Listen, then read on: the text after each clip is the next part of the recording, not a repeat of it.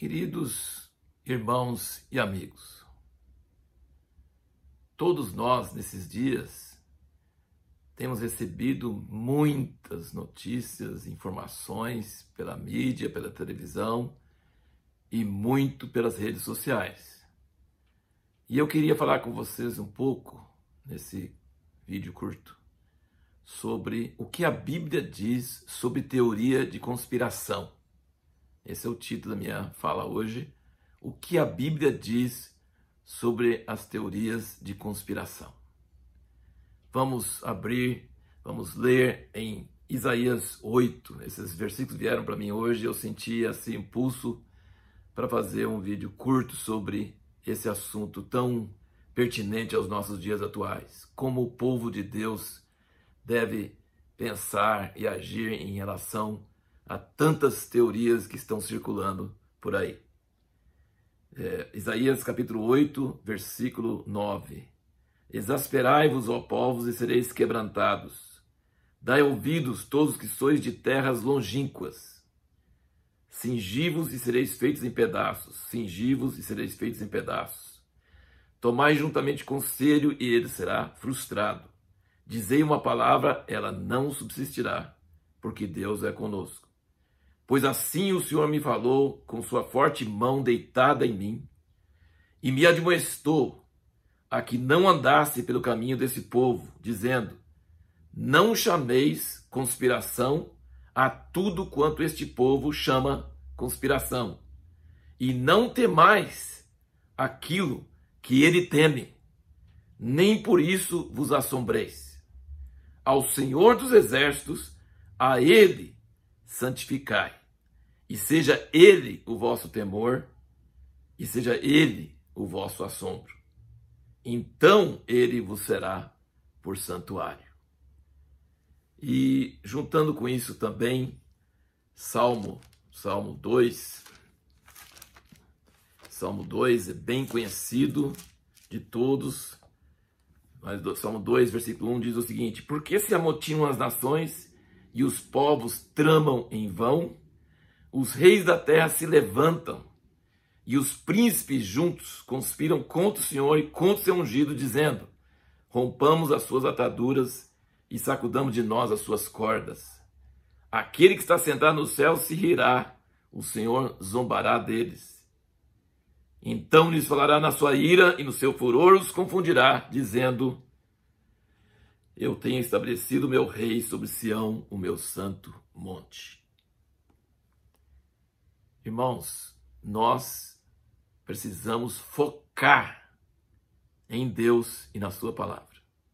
Tem muitas teorias circulando por aí de que tem gente querendo planejar isso, querendo planejar aquilo, querendo usar é, essa crise para suas finalidades é, internacionais, nacionalmente. Será que alguma dessas teorias de conspiração tem fundamento? Provavelmente tem. Provavelmente, alguns têm, alguns são pura fake news, alguns são é, muito espalhafatosos, não tem base nenhuma. Ajuda muito você ir em sites que desmascaram fake news, né? sites de boatos, você confere e vê que não tem fundamento nenhum. Mas tem muitas conspirações acontecendo no mundo mesmo, tem muita coisa errada. O inimigo não está quieto e nem as, as pessoas, e nem os príncipes, nem os reis. Mas a primeira reação de Deus a isso é ele ri. Ele ri. Imagina, vocês acham que manda alguma coisa? Vocês acham que tem poder? Ele está sentado nos céus, ele é o rei dos reis. E ele ri deles, ele zomba deles. Ele toma essa liberdade de zombar deles. Mas depois ele age em ira. E a passagem que nós lemos em Isaías fala: Não chameis conspiração a tudo que esse povo chama de conspiração. Não temeis, temais o que eles temem. Não fica assombrado com isso. Pode ser verdade, pode não ser verdade, pode ter fundamento, não interessa. Ao Senhor tem de temor e deixa Ele assombrar vocês. É isso que eu sinto no coração de compartilhar com vocês. Deus está querendo que a sua igreja, que o seu povo, que nós não tenhamos temor de nada desses rumores, dessas teorias de conspiração, dessas coisas que circulam por aí. Pode ter fundamento, pode não ter fundamento, não interessa. Não interessa. Falou, não temeis, não temeis. temei ao Senhor. Temei ao Senhor. E seja Ele o vosso assombro. E se você fizer isso, Ele será o seu santuário. Você pode se refugiar nele. Vai, vão vir tempos muito angustiosos sobre o mundo, não tenha dúvida. Vai vir coisas muito piores do que essa epidemia. Mas o povo de Deus precisa temer a Deus, precisa estar preocupado em estar certo com Ele, precisa preocupar em o que, que Ele quer de nós, o que Ele está pensando de nós, o que está passando em seu coração sobre nós. Isso que é importante. O resto não interessa. E aí nós temos uma promessa muito maravilhosa em Salmo 112. Salmo 112, que diz o seguinte: tão precioso esse salmo, é uma promessa para nós. Nós temos então na Bíblia alertas e promessas. Ele diz aqui, Salmo 112, versículo 5: Ditoso é o homem que se compadece e empresta, que conduz seus negócios com justiça pois ele nunca será abalado. O justo ficará em memória eterna. Ele não teme más notícias. O seu coração está firme, confiando no Senhor. Então eu peço a você que me ouve neste momento, grave esses versículos, leia sozinho em casa.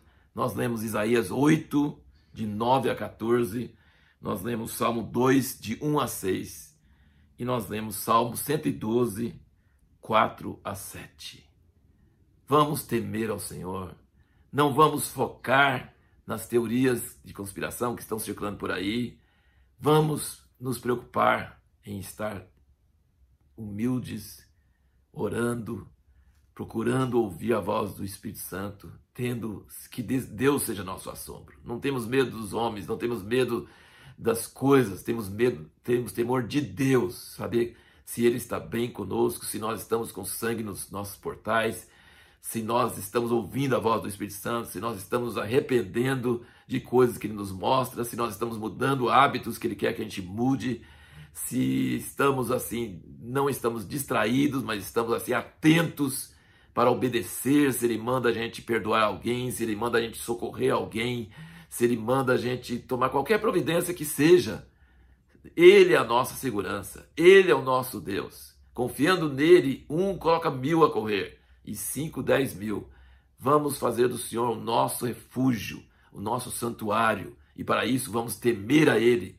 Vamos permitir que Ele seja o nosso assombro e não dar muitos ouvidos ou muita atenção para todas as notícias e todas as previsões para todas as coisas que estão circulando hoje, muita coisa, a gente fica meio zonzo de tantas coisas. Nós precisamos ouvir a voz de Deus. A voz dele traz calma, traz uma tranquilidade interior e ele estando conosco é o que interessa. O resto não tem nenhuma necessidade de preocuparmos, porque o Senhor nosso Deus está conosco e ele nos guarda de todo mal e ele nos livra do temor nos livra da peste, nos livra do, de qualquer coisa que falaria em Salmo 91.